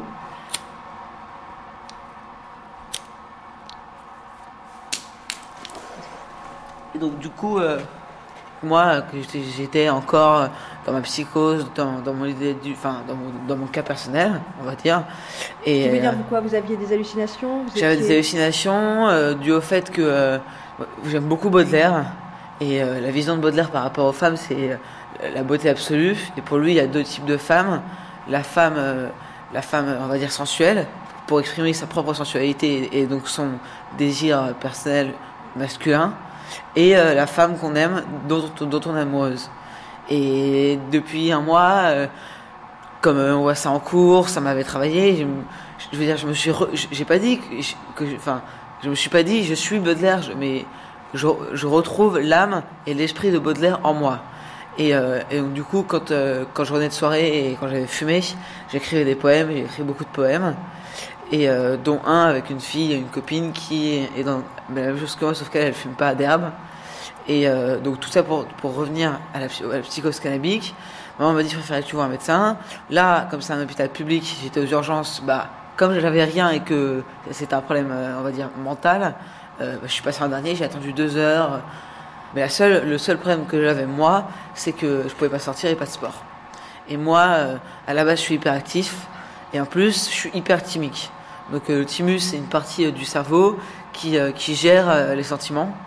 Et donc du coup, je, suis- dans les extrêmes par rapport aux sentiments. Ça explique, beaucoup de moments de ma vie. Et euh, je leur ai dit, mais moi, euh, je peux, je peux être accompagné. Il, il fallait que je cours. Et ça, c'était pas possible. Et ils m'ont dit, on va, on va vous transférer dans un meilleur centre, celui ça, ce, ce- ce centre-là. Mais euh, avec le temps, disons que euh, j'ai attendu et j'ai été transféré mercredi, sachant que je suis rentré euh, lundi. Mais vous savez que les médicaments qu'ils vous donnent, ils m'ont donné trois, enfin deux types de médicaments. Un qui s'appelle, bon, les noms je me souviens plus, et puis il faut, faut pas que je, que je fasse de confusion, j'ai des médicaments. Ils m'ont donné un pour, euh, pour, pour m'apaiser, pour que moi-même je sois apaisé, parce que j'avais pas le sport, et un autre pour, euh, pour euh, réguler mon humeur. Ça veut dire ne pas trop m'énerver. Parce que moi, je, je, je, va dire que j'étais au bord de l'agonie. Je pouvais pas sortir. Ça, ça faisait presque une semaine que j'étais dans, dans, dans, dans l'enceinte de l'hôpital. Donc, bref, oui, il y avait la télé, oui, il y avait les clips, oui, il y avait la musique, mais pas de pas d'ouverture euh, Donc euh, ce centre, c'est un très très très très bon centre euh, pour les jeunes et on est vraiment bien pris en charge. Je suis arrivé hier et je me suis déjà rendu compte. Par contre, il n'y a pas beaucoup de garçons. Non, mais bon, ça me dérange pas. Je vais pas me plaindre. Parce que. On va dire que j'ai une part. On va dire que chaque, chaque personne a sa part de féminité et, et de, et de masculinité. Et donc, du coup, euh, de, de, de mon groupe de potes, je suis celui qui est le plus féminin. Le plus, le plus efféminé. Sans- je, suis, je, suis, je suis hétéro, je suis absolument pas homosexuel. Mais euh, j'aime bien, vous voyez, par exemple, là j'ai mis un polo, tout, tout le rapport des couleurs et tout. Oui, il y a sa sortie, c'est Voilà, pensé. voilà, c'est pensé, mais pour eux, euh, mais, enfin, mes potes, mes, mes potes s'en foutent, mais ça reste, enfin, ça montre bien. Puis il y a eu des histoires qui fait que ils s'amusaient à m'a- à- à m'appeler, à me dire euh, homosexuel, enfin, c'était des petites blagues. Et, euh, et donc, à mon avis, je suis ici parce qu'il y a que des filles. Et en plus, c'est bien parce que j'aime beaucoup parler, et pendant très longtemps, j'ai été le meilleur ami des copines de mes potes. Voilà. Si vous avez des autres questions. euh. Et comment vous regardez les autres jeunes qui sont avec vous? C'est d'autres histoires, c'est pas que Chaque- le chaque- cannabis, hein, c'est non. que chacun a une histoire très Voilà. différente, c'est ça? Et on en parle entre nous. Mm. Chacun a son propre problème, mais on, on se- on se retrouve tous. Il y a, là, il y a, il y a des, j'ai rencontré deux filles, euh, on en a parlé à la table, qui, qui aiment beaucoup la poésie, la dualité. Moi, j'aime beaucoup tout ce qui est dualité, par exemple. Là, pour moi, on devrait se placer. Je vous montre. Là. Ouais, parce que c'est l'équité parfaite. On est en dessous du soleil, de la lumière, la lumière divine ou la lumière qui nous éclaire. On est à égale distance de ce côté-là et de ce côté-là, et à égale distance de ce côté-là et de ce côté-là. Donc euh, c'est pour ça que, que là, en fait, l'herbe que j'ai fumée vendredi, ça a, on va dire, décuplé ou centuplé euh, cet esprit, ouais. ces, ces perceptions, et qui ont fait que, euh, que j'ai fait n'importe quoi. Vous êtes pressé par le temps ou... Non, je vérifie euh, Oui, oui, ok. l'enregistrement. D'accord, ok. Et euh, excusez-moi. Euh, Enfin voilà quoi. Moi mon et non, ce qui m'a fait très peur, c'est que j'ai eu, j'ai été premier de ma classe au premier trimestre, presque premier au deuxième trimestre, bon jusqu'à ce que jusqu'au moment où je me suis bien remis à fumer. Et la, la composition d'SVT par exemple, que j'ai eu l'impression vraiment vraiment vraiment d'avoir gé- géré, j'ai eu 7. Et l'anglais, je suis très très très bon en anglais, je comprends CNN, donc je suis presque bilingue. Je passerai le TOEFL ou le TOEL euh, l'année prochaine. Et euh, en anglais, j'ai eu 5. Donc c'est là que je me suis rendu compte qu'il y avait. Enfin, on me l'a dit hier soir, ça, qu'il y avait un problème. Parce que 5 en anglais, euh, enfin, pour moi, c'est pas, pas possible. C'est pas possible. C'est comme si, si on vous disait que, vous, que vous aviez une bite, vous voyez. C'est c'est- c'est natu- naturellement impossible. Et là, par rapport à, à, à tout ce qui m'est arrivé, c'est pas possible. 5 en anglais, mais enfin. 5 quoi, 5 points sur 20. Ah non, je l'ai là l'anglais. Donc euh, non, non, non, moi plus jamais je retoucherai à cette merde, plus jamais. Merci. Avec plaisir. Laisse-moi respirer longtemps l'odeur de tes cheveux, y plonger tout mon visage, comme un homme altéré dans l'eau d'une source, et les agiter avec ma main comme un mouchoir odorant pour secouer des souvenirs dans l'air. Tes cheveux contiennent tout un rêve. Tes cheveux contiennent tout un rêve plein de voilure et de mature. Ils contiennent de grandes mers dont les moussons me portent vers de charmants climats, où l'espace est plus bleu, Où l'espace est plus bleu, où l'atmosphère est parfumée par les. Où l'atmosphère est parfumée par les fruits, Dans l'océan de ta chevelure, par les feuilles j'entrevois un port et par la peau humaine. Dans l'océan de ta chevelure, j'entrevois un port fourmillant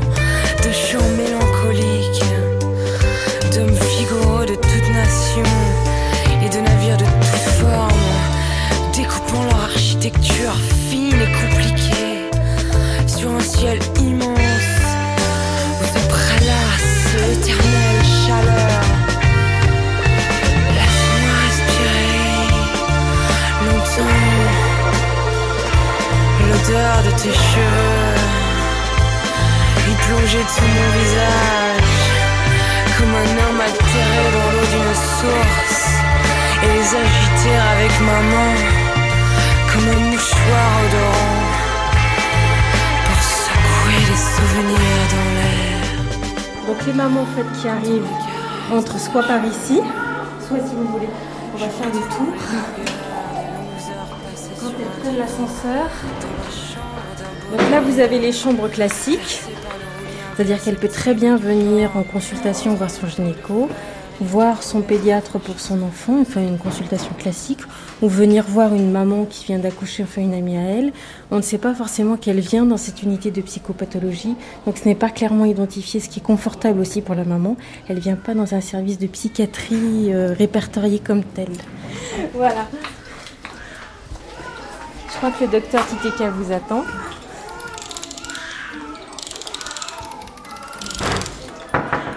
Implantée au cœur de la clinique Montplaisir à Lyon, à proximité des services de maternité et de néonatologie, l'unité de psychopathologie périnatale accueille des nourrissons âgés de quelques semaines jusqu'à 12 mois. Ils présentent d'importants troubles ou sont conduits pour des bilans de dépistage de certaines pathologies précoces graves.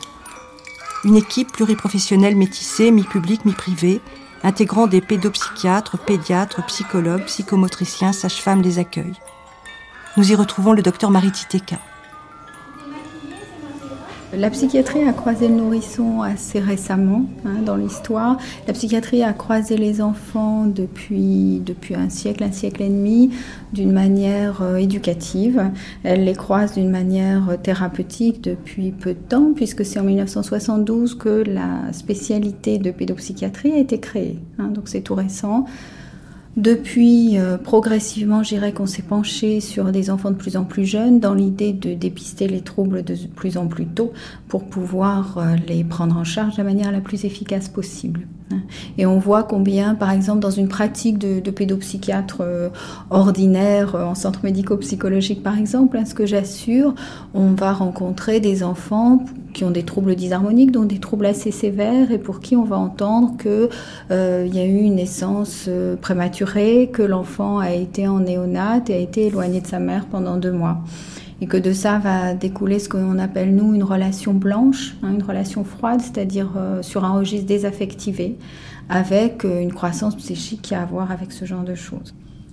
Docteur Titeka, qu'est-ce qui se passe quand justement on n'intervient pas précocement, quand euh, cette relation blanche s'installe entre, ou ne s'installe pas en fait, entre la mère et l'enfant, que rien n'est fait, c'est quoi après ce qui se passe Alors quand ça va mal, on va avoir une organisation en pathologie. Par exemple, un trouble anorexique euh, qui va s'organiser avec un bébé qui va apprendre à se faire vomir. hein, à la moindre alimentation, exactement comme on a les conduites euh, chez l'adolescent. hein. Et si on l'a pas repéré, qu'on a, on a vu un peu la cassure de la courbe de poids, etc. Si on l'a laissé s'organiser, on va avoir une pathologie très organisée. On va avoir par exemple un bébé euh, anorexique avec des œdèmes de carence, parce qu'effectivement la question du, simplement du processus anorexique sera dépassée. On aura les complications somatiques, avec parfois nécessité d'un temps d'hospitalisation en pédiatrie avant même que nous puissions intervenir sur le, sur le plan psychique. On va avoir des bébés qui ont un retard global de développement psychomoteur. Et puis après, on a toute la question quand même de l'évitement relationnel pour certains bébés très précocement. Et c'est d'ailleurs à partir des grilles d'observation et de dépistage de l'autisme et des pathologies euh, psychiatriques graves qu'on s'est penché sur les bébés. Alors ça ne veut pas dire que tous les enfants qui ont des troubles précoces vont devenir des enfants autistes, mais ça veut dire que quand on est un bébé et qu'on n'a pas le langage, puisqu'un bébé ne parle pas, Quoique, on verra, mais on apprend aussi quand on s'adresse à un tout petit de voir qu'il peut aussi répondre. Mais euh, il va utiliser, je une artillerie lourde. Et donc, il va utiliser des manifestations psychiques un peu extrêmes qu'on retrouve dans les pathologies graves. Ces manifestations, ça va être l'évitement du regard, hein, c'est-à-dire des bébés qui ne croisent pas le regard ou qui traversent. hein. on a l'impression que leur, leur focale est derrière la tête de leur interlocuteur et on se sent traversé par ces regards-là ou des regards qui plafonnent. On va parler de troubles du sommeil. C'est peut-être du côté des troubles du sommeil d'ailleurs qu'on a des, des mouvements dépressifs chez les enfants. hein. Euh, troubles du sommeil, troubles dépressifs et difficultés de séparation. On voit que pour certains enfants, on va observer euh, des véritables moments de désarroi quand les mères s'éloignent, mais un véritable désarroi avec presque une, presque une pause respiratoire, hein, quelque chose qui est complètement suspendu, parce que nous, dans le dispositif, on va avoir des temps pour le bébé seul, des temps pour la maman seule et des temps pour bébé et maman ensemble. Donc forcément, ça va instaurer des séparations Et on voit certains enfants en grande difficulté à ce moment-là. On va avoir aussi de, grosses difficultés d'adaptation, alors ce que nous on appelle l'adaptation tonico-posturale, c'est-à-dire que quand vous prenez un tout petit dans les bras, eh ben il s'adapte. Il s'adapte parce qu'il va avoir un tonus axial hein, au niveau de, de, son, de son dos qui est assez soutenu, comme ça quand vous le portez, ben, il tient sa tête par exemple, tout bêtement. Un bébé qui ne va pas bien, ça va être un bébé ou euh, un peu poupée de chiffon, c'est-à-dire que c'est tout mou et c'est pas neurologique. Hein, c'est véritablement psychique, c'est une manière de ne pas rencontrer l'autre. Il faut être très vigilant, ces bébés-là peuvent tomber, peuvent être l'objet d'accidents, parce qu'effectivement c'est difficile de tenir un bébé tout mou qui vous échappe d'une certaine manière. De la même manière, c'est difficile de tenir un bébé tout raide, un bébé euh, qui est comme un morceau de bois hein, et qui s'assouplit pas, et donc on ne peut pas tenir dans les bras et, et rentrer en interaction d'une manière facile avec eux.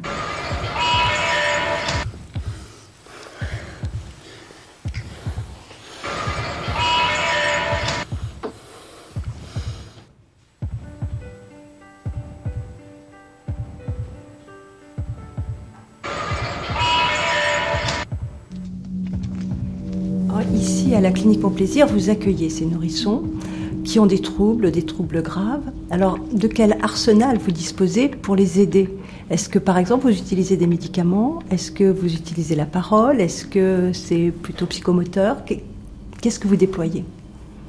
Alors, peut-être euh, rapidement, je peux dire ce que je ne déploie pas puisqu'on n'utilise pas les médicaments. D'abord, ce sont des bébés qu'on hospitalise et je ne pense pas qu'il existe beaucoup d'arsenal médicamenteux pour les bébés, en tout cas autorisés par euh, nos, autorités, nos tutelles, hein, d'un point de vue euh, pharmaceutique.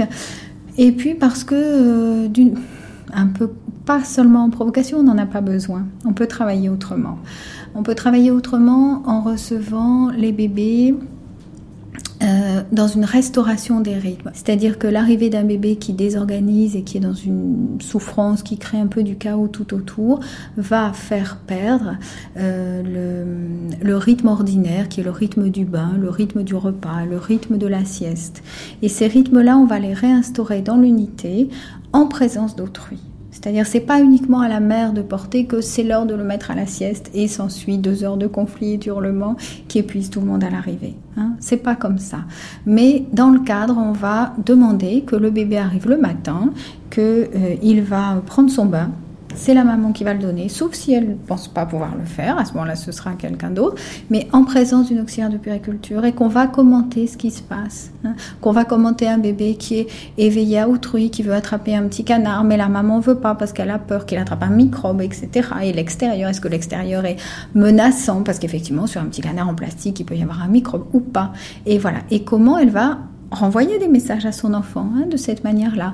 Hein, ce sont des petites choses comme ça, je dirais presque, ce serait une fonction grand-mère de l'unité, mais une grand-mère, justement, qui n'est pas la grand-mère, qui n'est pas dans le lien avec toute l'histoire et tout l'affect qu'il y a derrière, qui, peut avoir un peu d'humour, qui peut prendre un peu de recul et qui peut du coup aider la maman à prendre du recul de tout ça. Hein.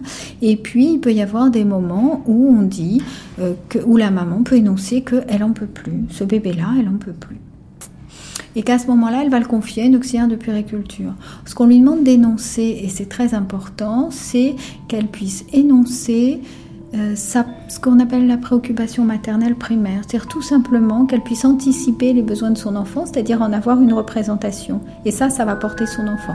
C'est-à-dire qu'à ce moment-là, elle va accompagner son enfant et elle va prendre, et le bébé aussi, qu'on peut séparer assez sereinement, parce qu'on ne disparaît pas de la tête de sa maman, mais qu'on continue à avoir une existence symbolique pendant ce temps-là.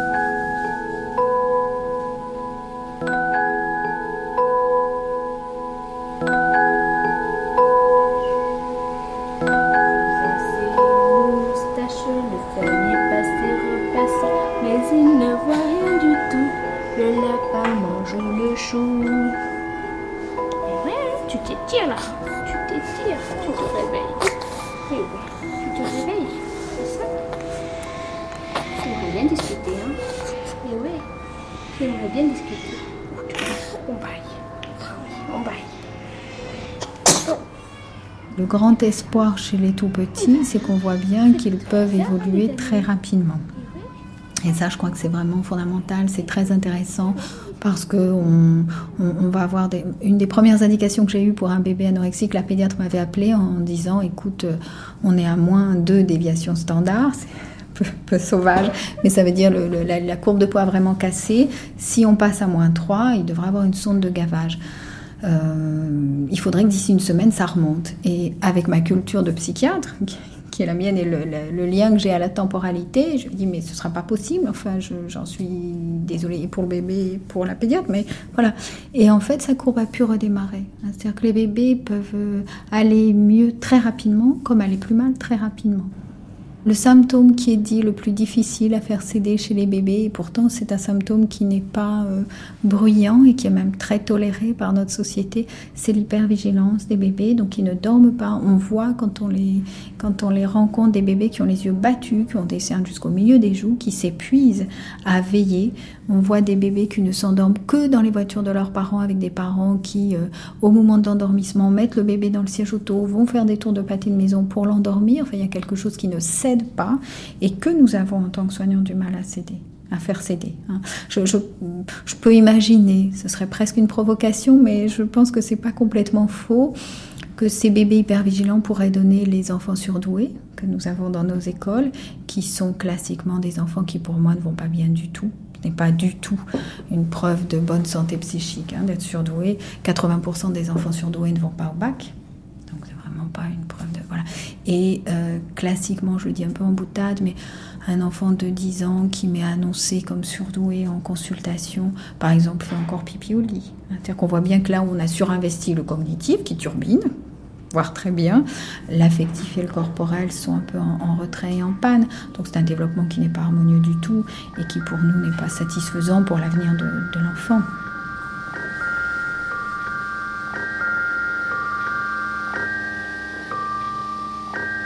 Est-ce qu'il y a de l'échec, Dr Reichmann? Est-ce qu'il y a euh, un échec euh, inéluctable? je vais, encore devoir vous répondre en tant que médecin. Nous ne sommes pas plus forts que la pathologie.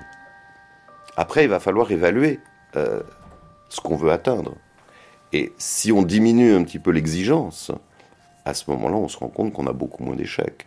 Si vous prenez un adolescent qui est en train de rentrer dans la schizophrénie, par exemple, où le devenir est quand même assez sévère, si l'objectif, c'est qu'il ait une vie complètement normale, euh, qu'il se marie, qu'il ait des enfants, un métier très rémunéré et euh, vie parfaite que peu de gens ont, c'est vrai qu'on court le risque d'un grave échec.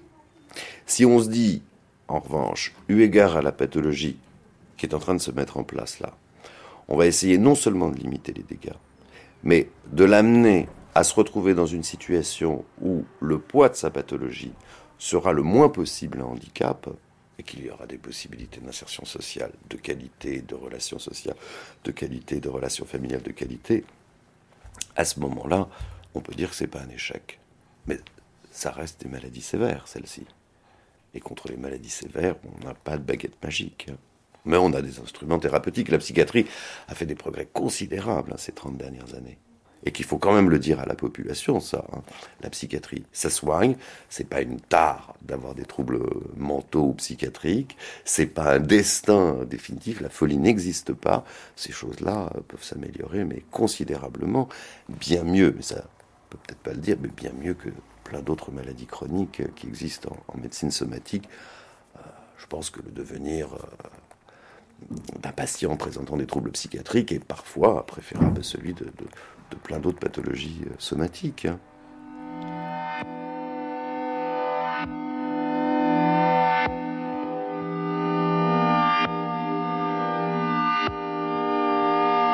Dans la maison de verre de la Verrière, les chambres ressemblent à certaines chambres d'adolescents où des photos construisent un territoire privé. Dans celle où nous sommes, un cadre abrite deux sœurs, à côté un livre à l'envers. Le lit est soigneusement fait. Je m'assieds à côté d'une jeune fille qui, dans ce cadre rousseauiste, détonne par un regard acéré et extrêmement attachant. Vous me disiez que c'était dur d'être ici. Ouais, bah ouais, bah surtout parce que euh, par rapport au pavillon adulte, on est enfermé, c'est-à-dire qu'on a un petit jardin pour s'aérer, mais bon, ça, ça remplace pas la, bah, la vie qu'on a à l'extérieur, quoi, l'espace qu'on a à l'extérieur, et c'est pas non plus le même air. Pour moi, c'est un air, euh, c'est encore lourd, ça sent, euh, bah, ça sent le désespoir, quoi. Donc, euh, un petit jardin, ça suffit pas, et donc, bah, il y a déjà la difficulté de l'enfermement, les fenêtres qu'on peut pas ouvrir, euh, les, voilà, la grille qui est fermée, euh, il referme toujours derrière nous, donc il y a, c'est stressant, assez ça.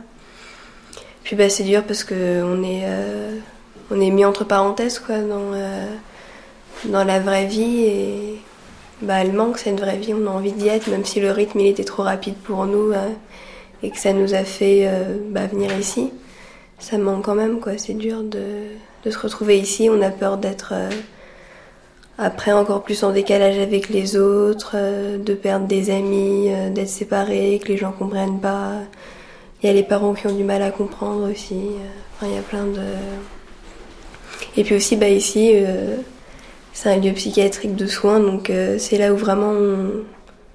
C'est comme si on se cognait un mur en se disant, bah voilà, je suis malade, quoi. On aime vraiment sa maladie. Mais bon, d'un côté, euh, on peut parler d'une chance aussi, parce que, bah, il y en a qui, qui aimeraient aller dans un lieu comme ça et qui, peuvent, qui peut-être pas la, la possibilité, quoi. Donc, peut-être pas voir non plus tout négatif, mais c'est vrai que c'est dur.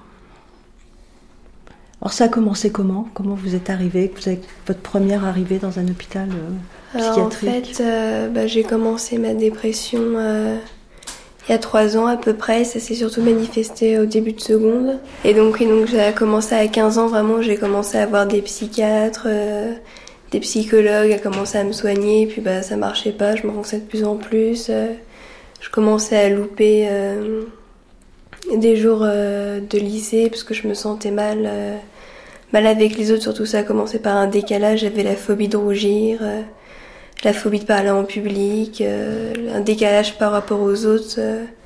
Ils riaient, moi je me sentais comme à l'écart, j'essayais de rire, mais mon rire ça sonnait faux, comme si j'étais plus dans mon corps, enfin, c'était c'était gênant, et puis même mon corps, c'était ça devenait un objet encombrant, enfin, donc il y avait tout ce problème vis-à-vis des autres. Et j'avais aussi des phobies, euh, bah, chez moi j'avais peur, euh, par exemple des esprits, enfin ça peut paraître con pour certains, mais moi, ça me faisait peur. Ma maison, elle était pleine de souvenirs. C'était une vieille maison. Donc, bah, les nuits, euh, je les passais près de mes parents, euh, souvent à pleurer. Donc, je me sentais mal vis-à-vis de ma petite sœur parce que c'est gênant d'être la, la grande sœur et en même temps de, bah, de paraître plus petite et plus fragile, quoi. Et mes parents, bah, ça a commencé à être le bazar parce qu'ils en ont, ils en ont eu marre. Ma mère, elle, euh, elle réagissait en pleurant, mon père en criant. Donc, euh, et euh, bah, finalement, mon père, il a trouvé, il a entendu parler d'ici, je pense, et il a eu un rendez-vous avec Monsieur Reichmann. Et donc, j'ai été voir à la base, c'était juste pour un rendez-vous chez un psychiatre de plus. Pour moi, c'était pas du tout une hospitalisation.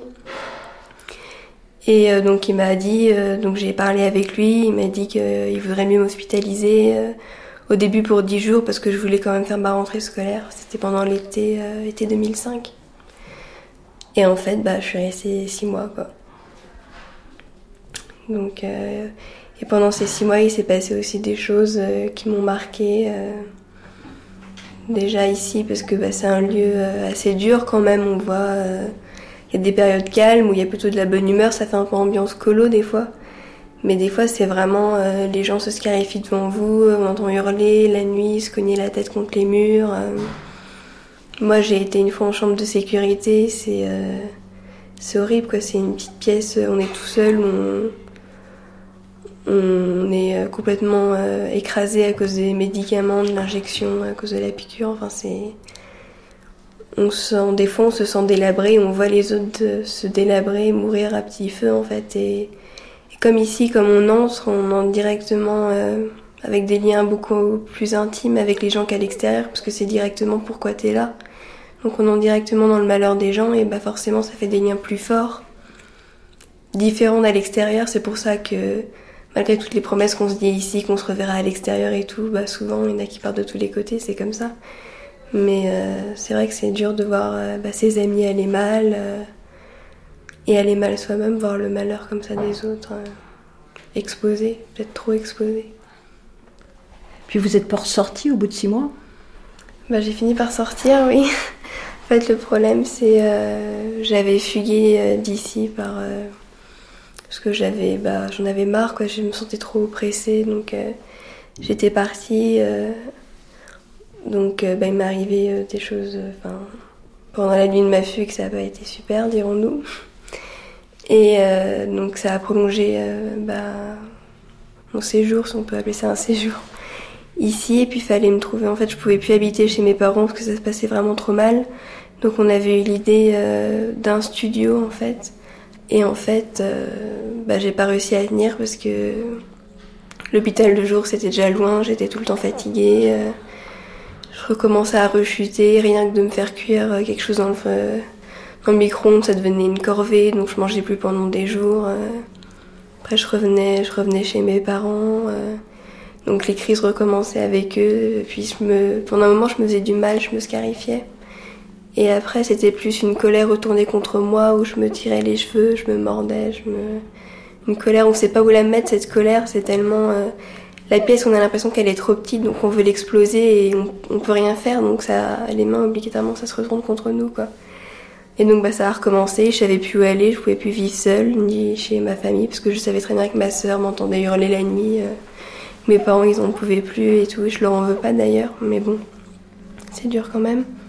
Et donc bah, j'ai décidé de revenir ici, euh, pas par choix, mais bah, parce que ouais, bah, j'avais pas le choix justement, et puis parce que je me rendais compte qu'il fallait que je me refasse soigner euh, et que ce soit beaucoup plus euh, intensif qu'à l'extérieur.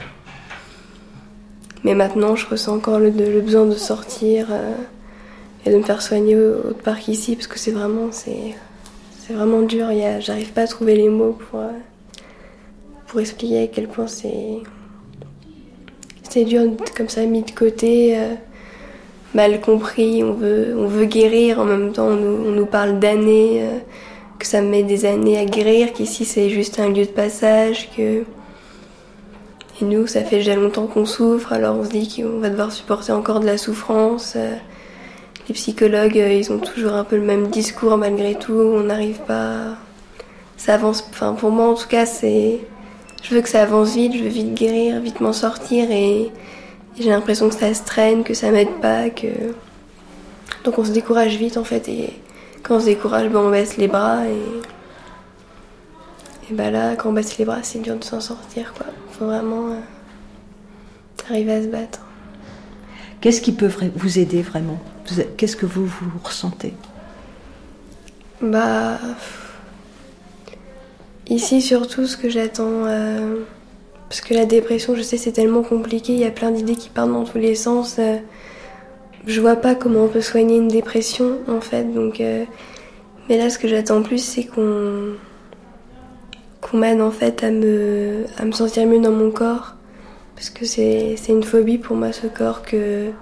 bah, qui m'encombre, que je supporte pas, que avec lequel on m'a fait du mal, euh, que moi je me fais du mal avec et, euh, et j'aimerais bien qu'on apprenne à m'accepter. C'est pour ça qu'ici il y a des séances de prise en charge corporelle où euh, bah, on est massé, on peut faire du sport, donc ça ça aide aussi. Mais j'attends bah ouais, j'attends une aide déjà vis-à-vis de mon corps. Et puis il y a une part de moi qui attend bah, quelque chose de beaucoup plus, une guérison vraiment de ressortir heureuse, mais ça je sais que c'est trop demandé que bah voilà, je, je sais même plus vraiment ce que j'attends, même des gens à l'extérieur. euh, Il y, y a mes amis qui me soutiennent et en même temps ils comprennent pas vraiment parce que bah c'est dur à comprendre, faut être malade pour comprendre en fait. Et euh, donc euh, je sais pas, je sais plus ce que j'attends ni, ni de qui en fait. Est-ce que les médicaments vous aident ou pas? Bah, les médicaments, euh, moi je suis contre déjà parce que souvent on dit, mon père surtout me dit souvent bon, faut que tu prennes des médicaments, ça ira mieux. Mais bon, les médicaments c'est pas comme quand on a un rhume. C'est si on a que les médicaments déjà ça sert strictement à rien. Faut être suivi psychologiquement aussi. Et euh, et voilà, ça met dans un état des fois, euh, on a honte, on a honte, on, ça fait baver, euh, on n'arrive plus à serrer le poing. On, on tremble, on, on se sent assommé quand. Bon, des, des fois c'est reposant, par exemple les médicaments pour dormir. c'est on arrive à dormir et ça fait du bien parce que bah, des fois on passe des nuits entières à réfléchir et à se torturer alors, euh, alors que c'est la nuit quoi que, que logiquement bah, on dort et nous on est là à, souffrir même la nuit et euh, donc pour ça ça peut aider mais par exemple ce que je trouve ce que je suis pas du tout d'accord c'est euh, je dis que je vais mal et par exemple une psychiatre me dit ben, on va, augmenter les doses pour pour plus que vous réfléchissiez, pour plus penser en fait. Donc dans ces cas-là, j'ai envie de dire, bah carrément piquez-moi à la morphine, je réfléchirai plus quoi. C'est, c'est, débile comme réponse, je trouve. Euh, les médicaments, ça peut aider, mais faut avoir la volonté de les tenir, faut y croire. Moi, j'y crois pas, pas spécialement. Euh. Et s'il y a des heures de traitement où c'est euh, obligatoire, donc on prend forcément, mais par exemple, dès que je suis sortie d'ici, tout de suite, arrêté les médicaments directement. Là, il y a Boris Vian, l'écume des jours, sur la table de chevet. Ouais. l'écume des jours, bah, ça résume un peu, euh, un peu ici d'un côté. C'est, il y a les jours qui passent, on perd un peu la notion du temps. C'est, c'est des va-et-vient. C'est, c'est des fois c'est dur, des fois c'est plus facile. On attend, c'est, ça passe quoi. Donc le titre, c'est vrai que ça résume un peu. Non, mais c'est surtout, euh, j'essaye de me reconcentrer pour lire, donc. Euh, bah, je prends des livres qui m'ont touché déjà et, et, qui sont pas très compliqués à lire pour me remettre un peu, un peu dedans, quoi, parce que c'était une passion pour moi de lire. Et, et, le fait de perdre cette passion, bah, ça enfonce encore plus en fait, parce qu'on se dit, mais merde, je suis, je suis même plus bonne à lire alors que c'était ce que, ce que j'adorais faire et ce qui justement me, me faisait remonter à la surface en fait. Puis bah, j'ai perdu, j'ai perdu cette passion. Euh. Elle va revenir? J'espère, mais là je suis dans une période où j'y crois plus vraiment. Je sais pas si.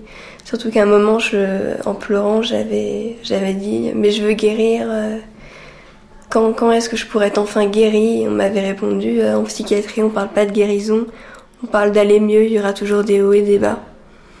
Donc, bah, je sais pas si je me contenterais d'avoir des petits moments de haut. Je sais que j'attends trop, peut-être. Mais je veux pas me contenter euh, des petits pics de bonheur comme ça et après toujours la rechute. Donc je sais pas, j'espère, mais je sais pas. I'm not afraid of anything. I just need to know that I can breathe. And I don't need much of anything. But suddenly, suddenly, I am small and the world is big. All around me is fast moving, surrounded by so many things. Suddenly, suddenly, how does it feel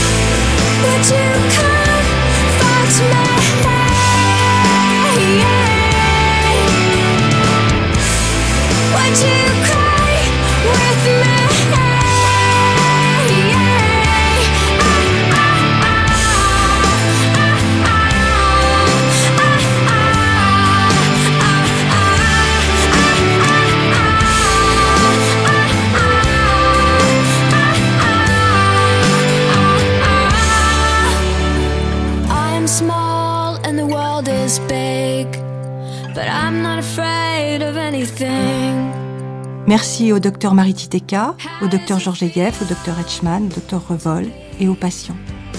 Prise de son, Chantal Novelo, Célia Dufour.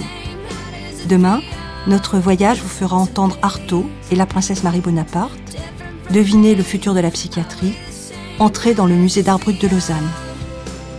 Ces voyages en psychiatrie vous étaient proposés par François Test et Irène Omelianenko.